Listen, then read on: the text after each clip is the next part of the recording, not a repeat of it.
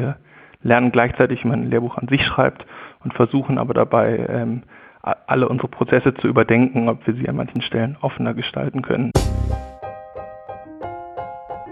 Zugehört. Der Podcast rund um Open Educational Resources.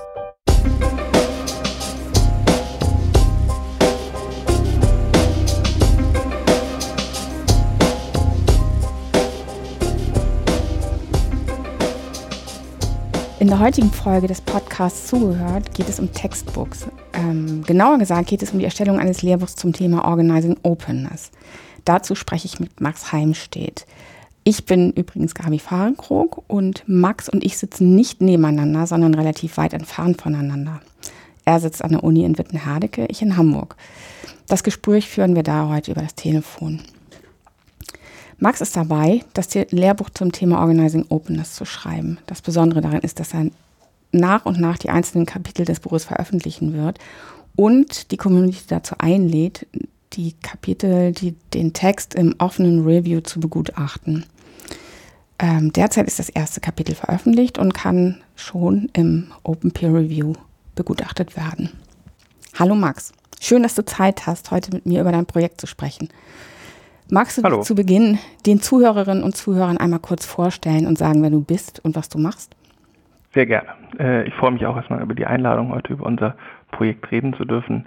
Ähm, wie du schon gesagt hast, arbeite ich als wissenschaftlicher Mitarbeiter, als Postdoc äh, an der Wirtschaftswissenschaftlichen Fakultät der Universität Witten-Herdecke. Ähm, genau, ich mache also im, im weitesten Sinne Betriebswirtschaftslehre, äh, interessiere mich aber vor allen Dingen für, dafür, wie Organisationen aufgebaut sind und vor allen Dingen, ähm, wie offenere Organisationen aussehen können. Und für mich gehört auch die Erstellung von Lehrmaterialien zu einer Form von Organisation oder die ist auf eine bestimmte Art und Weise organisiert, die meiner Meinung nach offener sein könnte, als sie bisher ist. Und dazu soll unser Lehrbuch einen kleinen Beitrag leisten. Mhm. Das ist also die Idee dahinter, aufzuzeigen, dass ähm, solche Prozesse auch offen organisiert werden können oder ähm, offen gestaltet werden können. Sehe ich das richtig? Also das, genau. Mh, genau. Und wie ist, es, ähm, äh, wie ist der Schreib- und Veröffentlichungsprozess organisiert? Also wie muss man sich das vorstellen? Magst du genau, das ein bisschen erklären? Sehr gerne. Vielleicht gehe ich erstmal noch einen Schritt zurück, das hätte ich eben schon sagen können. Äh, in dem Lehrbuch, wie du schon gesagt hast, geht es im weitesten Sinne um Organizing Openness. Also es geht um verschiedenste Dimensionen der Offenheit und auch um verschiedenste Phänomene der Offenheit. Also Dimensionen werden beispielsweise solche Dinge wie Transparenz als eine Form der Offenheit, aber auch so Dinge wie Partizipation. Ähm, unterschiedliche Phänomene der Offenheit wären so äh, eher betriebswirtschaftliche Fragestellungen wie Open Innovation, also den Innovationsprozess offener gestalten oder Open Strategy, Strategieprozesse partizipativer zu gestalten. Aber wir haben halt auch ein Kapitel zu Open Education und Open Science beispielsweise vorgesehen. Das ist auch dieses, was schon veröffentlicht ist. Es wird auch noch ein Kapitel zu Open Government geben. Das sind also so die beiden Teile des Lehrbuchs. Einmal eher theoretische Konzepte und dann eher ähm, angewandte Phänomene der Offenheit. Genau, und unsere Idee war, ähm, dass das Lehrbuch fast so einen performativen Charakter hat. Das heißt, dass wir nicht nur über Offenheit schreiben, sondern dass das Lehrbuch an sich auch so ein Experiment in Offenheit sein soll. Und du hast es gerade angesprochen, dazu gehört vor allen Dingen, dass der Schreibprozess äh, irgendwie offener gestaltet ist. Und ja, das Interessante ist da, dass keiner von uns drei, wir sind aktuell drei Autorinnen im Team, ähm, bisher ein Lehrbuch in dem Sinne geschrieben hat. Das heißt, wir lernen gleichzeitig, wie man ein Lehrbuch an sich schreibt und versuchen aber dabei, ähm, alle unsere Prozesse zu überdenken, ob wir sie an manchen Stellen offener gestalten können, als es uns im ersten Moment vielleicht einfallen würde. Und und ähm, wenn ich einmal dazwischen ja, fragen darf, ähm, fließen dann diese Erkenntnisse direkt mit ein in, die, in das Manuskript, also in den Text? Ähm, ja, würde ich sagen. Also das ist, insofern ist das Kapitel, was bisher schon veröffentlicht ist, eigentlich ein Sonderfall, weil das Kapitel, was wir als erstes geschrieben haben, wir fanden das am naheliegendsten, ist halt das über offene Lehrmaterialien an sich. Mhm. Und ähm, in gewisser Art und Weise, also die Idee ist schon, dass diese Erkenntnisse dann ins Kapitel wieder einfließen, aber Ähm, vielleicht machen wir das ganz am Ende des Lehrbuchs einfach nochmal, wenn der Prozess etwas weiter fortgeschritten ist und wir noch mehr Erfahrungen mit gerade dem Open Peer Review zum Beispiel gesammelt haben, den du schon angesprochen hattest. Mhm. Ansonsten wäre es so eine Art Living Document, ne, das sich permanent noch verändert bis zum Moment der Veröffentlichung, wenn man so will. Genau. Äh, unsere Idee ist auch, dass ähm, wenn das Lehrbuch einmal, also es sind momentan ungefähr zwölf Kapitel vorgesehen, davon ist eins fertig und so vier bis fünf, würde ich sagen, teilweise fertig. Äh, die sind noch nicht im offenen Peer Review. Ähm, die Idee ist, wenn einmal so eine erste Vollversion steht, äh, dass es dann davon sowohl eine stabile Version geben soll, das Buch aber gleichzeitig als Living Document auch weiterlebt und dann möglicherweise später weitere Auflagen der stabilen Version gibt. Dann interessiert mich natürlich ähm, der Prozess des Open Peer Reviews. Ähm, wie habt ihr, wie bekommt ihr Menschen dazu ähm, zu reviewen? Also habt ihr konkret Personen angesprochen dafür mit der Bitte, den Text zu reviewen? Oder habt ihr eher einen allgemeinen Aufruf gestartet? Wie seid ihr da vorgegangen? Ja, das ist wirklich eine sehr gute Frage und vor der standen wir auch im Team äh, und waren erstmal etwas ratlos, weil natürlich diese Idee der Offenheit oder so diese äh, sehr allgemeine Erzählung der Offenheit äh, erzählt sich immer recht leicht. Man öffnet seine Lehrmaterialien und dann ähm, schwirren die interessierten Leserinnen und Leser herbei und kommentieren da freudig, aber stellte sich schnell raus, ähm, dass man da vielleicht doch gerade mit so einem dann doch eher spezialisierten Lehrbuch äh, etwas mehr seine Zielgruppe oder potenzielle Zielgruppe ansprechen muss. Und wir haben das über mehrere Kanäle versucht. Wir haben einmal für das Projekt einen Blog und einen Twitter-Account eingerichtet. Dann haben wir auf jeden Fall darüber veröffentlicht, ähm, dass nun der Open Peer Review des ersten Kapitels startet. Ähm, dann haben wir einige ähm, andere Wissenschaftlerinnen und Wissenschaftler direkt angeschrieben und denen den Link zum offenen Kapitel geschickt und was auch sehr gut funktioniert hat, äh, das Lehrbuch wird gefördert äh, über das Open Science Fellowship von der Wikimedia, dem Stifterverband und der Volkswagen Stiftung. Und äh, da hatte ich die Möglichkeit, bei der Abschlussveranstaltung des Open Science Fellowships auch das erste, quasi den, den Launch des ersten Kapitels äh, zu verkünden. Und ähm, da kamen dann auch nochmal einige Interessierte, die sich dann kurz vor oder nach der Veranstaltung äh, das Kapitel angesehen haben. Genau, aber wichtig war also, ich würde sagen, am fruchtbarsten für uns war es wirklich Experten aus dem Bereich Open Education und Open Science direkt anzuschreiben, ähm, weil ich auch das Gefühl hatte, dass die das größte Interesse daran haben, dass ihr eigenes Expertisegebiet adäquat dargestellt wird in unserem Lehrbuchkapitel. Was immer noch so eine Herausforderung des Open Peer Review ist, was wir gerne machen würden, ist äh, Studierende, die ja letztendlich die sind, die im besten Falle unser, unser Lehrbuch nutzen, ähm, Studierende auch in diesen Prozess einzubinden. Ähm, bisher, also das, das Buch basiert in gewisser Weise auf einer Lehrveranstaltung, ähm, die wir an mehreren Hochschulen schon ein paar Mal durchgeführt haben. Ähm, und jetzt ist quasi die Herausforderung, wenn wir diese Lehrveranstaltung die nächsten Male wieder durchführen, ähm, auch den Studierenden im Kurs, die irgendwie direkt in diesen Peer-Review-Prozess einzubinden. Das heißt, denen irgendwie Buchkapitel zum Lesen zu geben und gleichzeitig zu fragen, ob sie die vielleicht auch online annotieren möchten. Mhm. Sehr schön. Das ist ähm, ein spannender Prozess auf jeden Fall. Da bin ich auch wirklich neugierig, das weiter zu verfolgen. Im Moment, wenn ich das richtig sehe, gibt es ja noch nicht so große Resonanz darauf. Also es ist jetzt nicht so, dass sie, ähm, dass es viele äh, Kommentare oder Anmerkungen gibt in dem, in dem Dokument. Aber das kann ja noch kommen. Also es ist ja nicht so, dass das führt mich aber eigentlich zur nächsten Frage direkt, nämlich mhm. gibt es ein angepeiltes Veröffentlichungsdatum? Also bis wann wollt ihr sozusagen das Buch veröffentlicht haben? Also das Printbuch. Ja. So also es gibt in der Tat kein, also ich kann jetzt, ich habe äh, mir kein Datum annotiert, was ich jetzt von meinen Zetteln äh, ablesen könnte. Es gibt eigentlich kein angepeiltes Datum.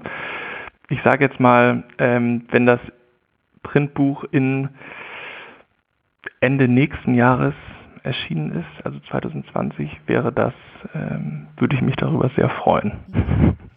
Ähm, genau, wir haben jetzt auch, also ich habe noch gar nichts über das Team gesagt, wer eigentlich noch außer mir an dem genau. Buch arbeitet. Das sind auf jeden Fall nicht ich alleine. Also ich würde sogar sagen, Hauptverantwortlicher des Lehrbuchs ist Leonhard Dobusch, der ist ähm, Professor für Betriebswirtschaftslehre an der Universität Innsbruck. Ähm, ich habe bei ihm damals an der Freien Universität promoviert, so kamen wir um dieses Thema zusammen. Ähm, und als dritte Autorin ist Milena Leibold dabei. Sie ist momentan Doktorandin bei Leonhard Dobusch an der Universität Innsbruck. Und im letzten Jahr hat uns noch Hanna-Sophie Bollmann als studentische Mitarbeiterin unterstützt von der TU Dresden. Genau, das heißt, ich mache das nicht alleine, sondern äh, wir teilen uns das momentan zwischen drei Hauptautorinnen auf. Aber genau. Ähm, und mir fällt vor allen Dingen immer wieder auf, halt als noch ähm, nicht entfristeter wissenschaftlicher Mitarbeiter, ähm, dass es mir gar nicht so leicht fällt, Zeit für das Schreiben des Lehrbuchs zu finden, weil halt doch zumindest in meiner Disziplin so ein ähm, ziemlich großer Wert auf wissenschaftliche Journal-Veröffentlichung mhm. gelegt wird und einem aus verschiedensten Seiten eigentlich immer implizit gesagt wird, dass Lehrbuchschreiben eigentlich etwas ist, was Leute machen, die dann ihren Lehrstuhl haben und im Prinzip ihre äh, Forschungstätigkeit so ein bisschen hinter sich gelassen haben bereits. Aber ja, ich bin irgendwie der Meinung, das ist so nicht ganz richtig und man kann auch schon quasi in früheren wissenschaftlichen Karrierestufen Bücher schreiben, aber ja. Also musst du das ein bisschen wie ein Privatvergnügen betrachten, leider, weil du dafür keine Zeit extra bekommst, also nicht freigestellt wirst, um ja, genau. zu schreiben das zum Beispiel. Das ist ja immer ein großes Problem. Ja, das stimmt. Also es ist im Prinzip ein ja, Privatvergnügen und ja, das ist auch eine der Dinge, die mich, wenn, das jetzt hier der richtige Ort dafür ist, aber doch so ein bisschen stört, wenn ich mir beispielsweise die Habilitationsvoraussetzungen ähm, bei uns an der Uni anschaue, und ich bin mir sicher, dass in anderen, an den meisten anderen Universitäten ähnlich, ähm, da steht da halt sehr, sehr ausführlich, welche Veröffentlichungen man wo haben muss. Und dann gibt es so eine kleine Seitenklausel nach dem Motto, ja, er soll auch ganz okay in der Lehre sein und sich da, dazu einsetzen. Das heißt, es gibt im Prinzip auch in dem Bereich keinerlei Anreizsysteme, dass man mehr Zeit und Energie nicht nur in gute Lehre steckt, sondern auch in die Entwicklung und Weiterentwicklung von neuen Lehrmaterialien oder wie wir es machen, neue Lehrmaterialien, Formate, würde ich sagen. Und da würde ich mich freuen, wenn das mehr gefördert wird. Das betrifft ja auch die Erstellung von OER generell das Problem, ja. dass ja viele Lehrende, egal ob an Schule oder Hochschule oder in anderen Bereichen, sagen, würde ich ja gerne, aber ähm, bezahlt mich ja keiner für sozusagen. Also es ist genau. nicht so, dass ich Zeit habe ähm, oder dafür, dass irgendwas vergütet wird von meiner Zeit, die ich dafür aufwende.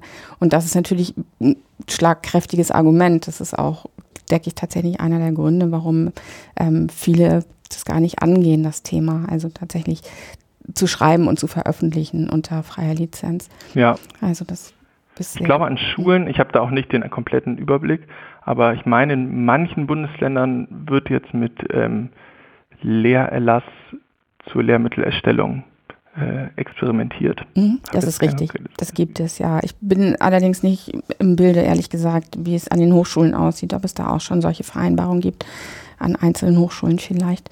Das wäre. Ähm, ja, da weiß ich auch nichts. Mhm. Das wäre sehr ja, wünschenswert. Das wäre sehr wünschenswert, in der Tat. Ja, ähm, ihr habt euren Text ähm, in Google Docs veröffentlicht, also das erste mhm. Kapitel, was zum Review freigegeben ist. Und ähm, mittlerweile gibt es eine, eine, ganze Reihe von verschiedenen Werkzeugen und Möglichkeiten, ähm, über die ein offenes Review ähm, realisiert werden kann. Warum fiel eure Wahl auf Google Docs? Ja, das ist wirklich eine sehr gute Frage und ähm, so eine Frage, die gerade in den äh, OER und Open Science Kreisen sehr oft gestellt wird. Mhm. Und Unsere Antwort fällt aber eigentlich immer recht, recht eindeutig auf. Also wir waren der Meinung, dass Google Docs mit Abstand das niedrigschwelligste Tool ist ähm, und damit auf gewisse Art und Weise die größte Offenheit für unseren Schreibprozess ermöglicht. Das heißt, nicht nur viel uns als quasi Hauptautoren das relativ einfach damit zu arbeiten, weil auch im wissenschaftlichen Kontext sonst, zumindest in unserem, sehr viel mit Google Docs gearbeitet wird, Gleichzeitig hatten wir auch die Erwartung, dass wenn uns immer mal wieder studentische Mitarbeiterinnen oder Reviewerinnen unterstützen an irgendeinem Punkt in diesem Prozess, die Wahrscheinlichkeit sehr hoch ist, dass sehr viele Leute dort schon mit Google Docs gearbeitet haben. Das heißt, äh, wir glauben, wir würden, oder wir haben uns quasi erhofft, dass wir dadurch am wenigsten Leute verschrecken durch so eine Technikbarriere, wenn man so will. Mhm. Das ist vielleicht so das eine Argument für Google Docs und das andere war so ein bisschen die, die Abwägung, ähm, hm, wie kann ich es beschreiben? Also ich kenne es aus manchen Kreisen so der der Open Knowledge Welt, ähm, dass dort extrem viel Zeit auf Tool-Diskussionen verwendet wird. Also dass Leute eine sehr große Freude daran haben, Nachmittage, Tage, Wochenlang so die verschiedensten Tools gegeneinander abzuwägen, letztendlich aber so in kein Tool dann so richtig intensiv hineingearbeitet wird, weil man immer wieder denkt, ob es nicht jetzt vielleicht doch hier noch ein neues Feature gibt und da. Und irgendwie wollten wir diese Diskussion so ein bisschen überspringen und einfach direkt losarbeiten. Ähm, deswegen muss ich auch ganz ehrlich zugeben, ich habe überhaupt keine Komplettübersicht, welche anderen Tools dafür unser Lehrbuchprojekt vielleicht auch noch gegeben hätte. Und ich habe auch nicht mit denen experimentiert bisher. Hm. Ja, also ich, ich würde dir auch dazu stimmen. Man muss sich irgendwann entscheiden und dann ist es eben das Tool der Wahl.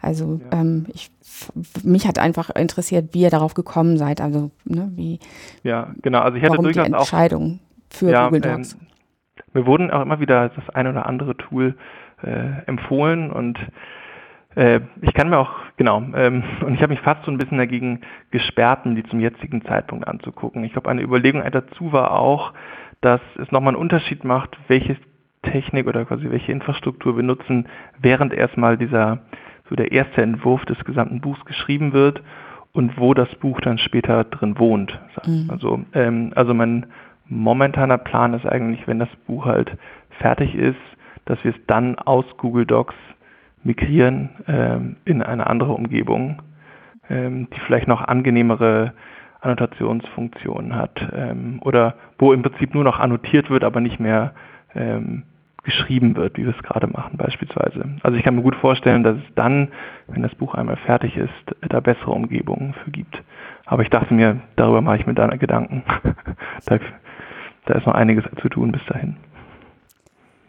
Ja, hast du Ideen, wie es gelingen kann, mehr Leute ähm, dazu zu bringen, sich an dem Prozess zu beteiligen? Also ich weiß ja aus eigener Erfahrung, wie schwierig mhm. das ist und ähm, ähm, meine Erfahrung äh, ist eigentlich, dass es nur so wirklich gut funktioniert, wenn man die Leute ganz gezielt anspricht. Also so ein allgemeiner Aufruf versandet in der Regel. Ah, ja. Ähm, ja. Okay, also deine, ich finde das irgendwie wirklich sehr interessant, weil ja, ich habe, ich kann die Frage nicht so richtig gut beantworten. Ähm, vielleicht könntest du an dieser Stelle einmal kurz zwei, drei Sätze sagen, in welchem Kontext du dort Leute ansprichst. Mhm.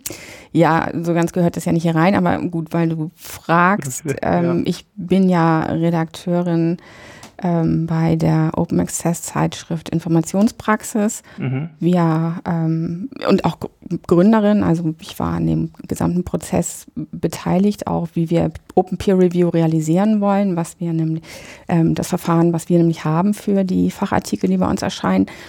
Und ähm, wir machen das jetzt im vierten, fast fünften Jahr und ähm, daher die Erfahrung und Tatsache mhm. ist, okay. ähm, nach allem, was wir bisher erlebt haben, ist es wirklich am allerbesten, geeignete Gutachterinnen und Gutachter ganz gezielt anzusprechen. Wenn wir also ein Thema haben, wo wir wissen, okay, da gibt es so zwei, drei Leute, ähm, die kennen sich gut aus, dann direkt ähm, die Person anzusprechen und zu sagen, könntest du nicht mal drüber gucken und ähm, ähm, ja, deine Kommentare hinterlassen, gegebenenfalls, vielleicht gibt es ja auch gar nichts dazu zu sagen oder nur Lob, das ist ja auch immer in Ordnung. Also mhm. ähm, und das funktioniert deutlich besser. Und, und was ich allerdings auch sagen muss, ist, dass es themenabhängig ist. Also es gibt einfach Bereiche, diese Techie-Themen, ähm, da mhm. finden sich eher Leute, die bereit sind äh, zu reviewen. Komischerweise, die sind einfach gewöhnt daran offensichtlich. Die machen das ständig untereinander, dass sie sich so Feedback geben zu den Dingen, die ähm, sie produzieren oder schreiben. Ähm, und bei eher theoretischen Themen wird es schwieriger. Es wird dann zunehmend schwieriger. Das okay. ist aber unser Bereich, also das ist mein ja. Bereich der Information, Bibliotheks- und Informationswissenschaft. Also insofern ist es ja, das ist immer von Disziplin zu Disziplin auch noch unterschiedlich, glaube ich. Genau, also bei uns, wir haben es auch, äh, das wirklich äh, sehr interessant, weil ich doch glaube, dass sich äh, diese Open Peer Review Dynamiken bei Journals und halt bei so einem Lehrbuchprojekt wie unseres ist, etwas unterscheiden, weil ja möglicherweise im Journal-Bereich der Open Peer Review dann auch fast wie so ein, ein gewisser Reputationsmechanismus für den Gutachter sein kann. Das heißt, er werden im besten Falle schreibt man dann so vielleicht ein ein-, zweiseitiges Gutachten und wenn man das auch wirklich wenn man wirklich sehr sachdienliche Hinweise auf das gesamte Manuskript gegeben hat, ähm, glaube ich, ja, kann man damit auch nochmal unter Beweis stellen, wie gut man sich auskennt in seinem Feld. Und irgendwie, oder zumindest das ist mein Eindruck, den ich bisher von unserem Pro Projekt habe, ist es halt bei Lehrbüchern etwas anders. Auf der einen Seite müssen sich die Gutachter natürlich auch fachlich auskennen, aber es geht da weniger um so theoretische oder technische Kniffe, ich sag mal, am, am Cutting Edge der Forschung, sondern in den Lehrbüchern stehen dann doch vor allen Dingen eher grundlegenderes Wissen drin. Das heißt, es geht hier viel mehr darum, fast schon, dass didaktische Hinweise gegeben werden. Also zumindest ist das, was wir uns äh, gerne erhoffen würden, weil wir glauben, dass wir, genau, also inhaltlich äh, kriegen wir das halbwegs hin, aber ich merke zumindest selber immer wieder, dass ich einfach äh, nicht so richtig viel Erfahrung daran habe, wie man so einen Lehrbuchtext didaktisch am besten aufbaut. Das kam auch in meiner Ausbildung nicht vor. Und das mhm. finde ich erstaunlich schwierig. Da weiß ich erstens nicht genau, ob man da halt besser die wirklich Fachexperten für das einzelne Kapitel anschreiben sollte direkt, also jetzt in unserem Kapitel irgendwelche Open Science Experten, mhm. oder ob ich da lieber ähm, mit Wirtschaftspädagogen zum Beispiel spreche. Ja, wir haben ja auch nicht so eine Tradition. Also ich glaube, das ist auch ein Problem, dass, dass ähm, eben, also um mal ein Beispiel zu nennen, in den USA mhm. ist die Textbook-Erstellung als OER ja deutlich etablierter als bei uns. Mhm. Und ich denke, dass es dadurch auch so eine Kultur des gegenseitigen Reviews ähm, eben auch im offenen Verfahren eher gibt. Ich kann das jetzt nicht direkt belegen, aber mhm. ähm, insgesamt ist es einfach verbreiteter. Und äh, möglicherweise findet man dann auch leichter jemanden, der sagt, klar mache ich das, weil ich weiß, du würdest es bei mir ja auch machen. Also ne, das ist ein bisschen so ein Geben und Nehmen beruht. Ja. Und da diese Kultur gibt es bei uns einfach noch nicht. Das ähm, mhm glaube ich, ist eines der, der Probleme. Nichtsdestotrotz, ähm, ich denke, das kann trotzdem gelingen. Also ich glaube, man muss tatsächlich mal schauen, ob man ähm, nicht zu den Themen der einzelnen Kapitel ganz wirklich ganz gezielt die Menschen anspricht. Das wäre so meine Idee dazu. Ja, ich denke auch. Ich glaube, es gibt auch manche, also von den ähm, Themengebieten oder den Kapiteln, die wir vorgesehen haben, gibt es durchaus welche, an denen wir inhaltlich oder die etwas näher an der klassischen Betriebswirtschaftslehre dran sind. Das heißt, wo wir etwas besser vernetzt sind und manche Themen, ähm, von denen wir etwas weiter entfernt sind. Und beispielsweise dieses erste Kapitel zu äh, OER und Open Science, was jetzt veröffentlicht ist, ist eins, wo wir durchaus schon eine Handvoll Leute kennen, die wir auch direkt ansprechen konnten, aber das ist eigentlich nicht unsere akademische Kern-Community. Mhm. Deswegen, vielleicht ist das auch ein Erklärungsgrund, warum es einfach noch ein bisschen äh, langsam anlief. Ähm, und ich glaube, dass sich das zwischen den Kapiteln doch stark unterscheiden wird. Ja, das kann ich mir auch vorstellen, in der Tat. Ja, spannend, auf jeden Fall. Also ich werde es sehr, sagte ich ja schon, sehr ähm, neugierig weiterverfolgen, wie das vorangeht mit dem Buch. Ähm, wird es dann am Ende auch selbst als OER erscheinen, also unter freier Lizenz? Wie ist das gedacht? Genau, ähm, also bisher äh, läuft das Kapitel, das wir bisher veröffentlicht haben, unter einer CC BY Lizenz, also einer offenen Creative Commons Lizenz. Und der Ziel ist auf jeden das Ziel ist auf jeden Fall auch, dass das finale Buch unter einer offenen Lizenz, also das OER, veröffentlicht wird. Ähm, aktuell peilen wir an, ähm, das bei der Innsbruck University Press unterzubringen. Das ist der Universitätsverlag der Universität Innsbruck, der sehr Open Access affin ist und auch Open Access Buchpublikationen fördert.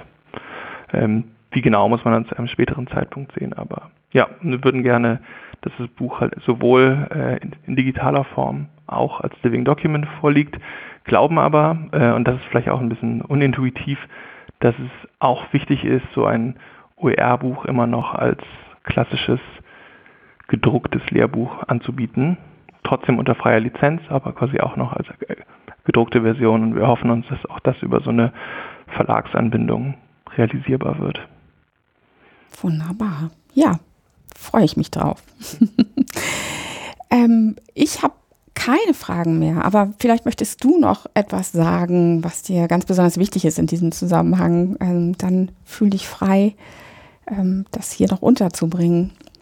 Ja, eigentlich kann ich nur äh, nochmal den, den Aufruf starten, dass jeder, der sich für unser Projekt interessiert, sehr gerne sich das bisherige Kapitel anschauen kann und dort auch seine Kommentare hinterlassen. Wir freuen uns über alles, ähm, konstruktive Kritik, aber auch vielleicht ein kleines Lob, wenn bestimmte Abschnitte gut funktioniert haben äh, oder Kritik, wenn Abschnitte nicht gut funktionieren. Also genau, ich schätze mal, den Link zu unserem Buch könntest du dann auch in den Show Notes verlinken. Genau. Die Shownotes wird es natürlich geben, wie immer. Und ähm, alles, auch alle Institutionen und Personen, die, über die wir gesprochen haben und alles, was wichtig ist, wird verlinkt im Beitrag dann selbstverständlich. Wunderbar. Ja, genau. Und vielleicht kann man auch noch, also ein etwas, äh, ich kann auch wirklich andere Nachwuchswissenschaftlerinnen ähm, aufrufen, einfach mal auch für ihre Disziplin vielleicht mit äh, der Erstellung von offenen Lehrbüchern zu starten. Ich habe mir das auch als sehr großes ähm, Projekt am Anfang vorgestellt und wusste nicht ganz genau, äh, wann ich das je fertig kriegen soll. Aber das Schöne ist halt, dass man auch modular veröffentlichen kann. Das heißt, wenn man schon mal ein Kapitel fertig hat oder auch wenn es nur eine Case Study ist, so etwas ähnliches, dann kann man die schon veröffentlichen und sich quasi über das Feedback der Community freuen. Ich glaube, das ist auch ein sehr guter Motivationseffekt. Und ähm, ja. Das stimmt. Vielen Dank, Max. Das war interessant und erhellend. Ähm, ich verabschiede mich damit von dir und wünsche dir und natürlich auch deinen Co-Autorinnen viel Erfolg für das Vorhaben. Ich verabschiede mich auch. Vielen Dank. Alle weiterführenden Informationen, ähm, vor allem die Links zum Buch und die Verweise auf die zum Kommentieren freigegebenen Kapitel, veröffentlichen wir dann im Beitrag zum Podcast. Das war Zugehört, der Podcast rund um Open Educational Resources. Weitere Informationen zum Podcast finden Sie unter www.open-educational-resources.de slash podcast.